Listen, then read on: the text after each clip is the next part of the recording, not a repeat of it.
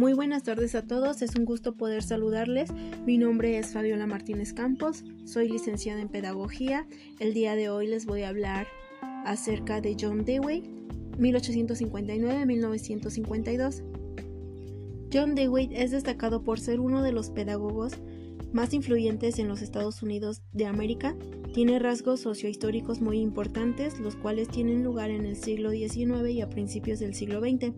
Entre ellos puedo mencionar la movilidad de fronteras estadounidenses, la ductibilidad de una organización social que permitió la recreación institucional, una estratificación social y la elección de una vida democrática. Cabe señalar que cuando hablamos de su aspecto filosófico, Dewey destaca dentro del pragmatismo, el cual es un movimiento filosófico antidogmático, antidualista, que busca la verdad por medio de la práctica. Surgió en Estados Unidos a finales del siglo XIX. Este movimiento mantiene que el concepto de un objeto se identifica con sus efectos prácticos concebibles, caracterizado por poseer una concepción dinámica de la inteligencia y el conocimiento. El pragmatismo está ligado a ideas de cambio, relativismo e inestabilidad. En su aspecto pedagógico puedo mencionar que destaca la importancia del elemento activo e impulsivo del niño en el proceso de aprendizaje mediante la combinación del enfoque activo centrado en las capacidades y habilidades del niño con el enfoque social en el proceso educativo.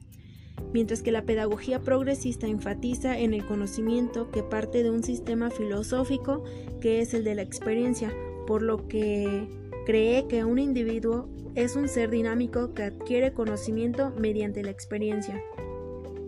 John Dewey rechaza un conjunto de doctrinas pedagógicas las cuales son la educación como preparación, la educación como desenvolvimiento, la educación como adiestramiento y la educación como formación.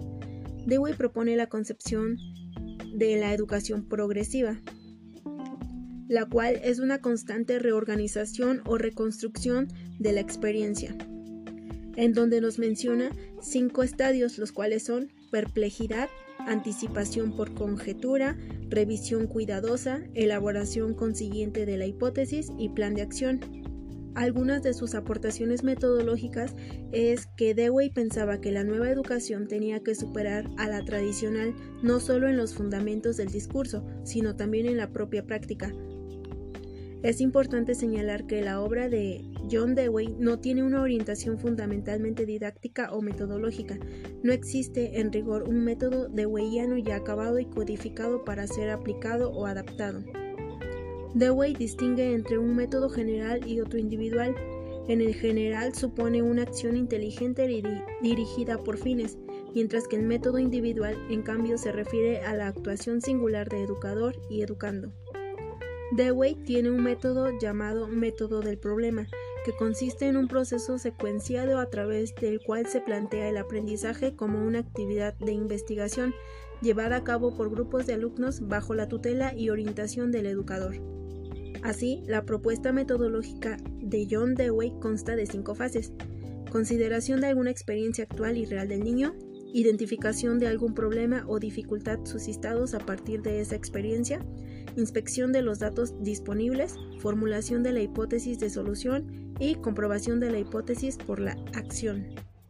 La educación progresista fue defendida a partir de 1890 John Dewey forma parte de una tradición pedagógica renovadora que pretendió una modernización de las instituciones educativas norteamericanas. Eh, se mencionó en tres fases en el movimiento progresista americano. La primera abarca desde finales del siglo XIX hasta la Primera Guerra Mundial. La segunda transcurre desde el fin de la guerra hasta la depresión en 1929 y la tercera se desarrolla entre 1929 y la Segunda Guerra Mundial. Las aportaciones pedagógicas de Dewey sirvió para defender una concepción de enseñanza como investigación.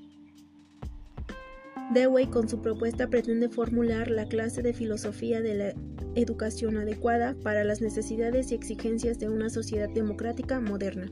En mi opinión, creo que la educación que propone Dewey es ir más allá de lo tradicional, no solo en los conocimientos, sino también en la práctica docente, pensando en nuevos escenarios sociales y culturales que serían gran pauta para la modernización de la educación.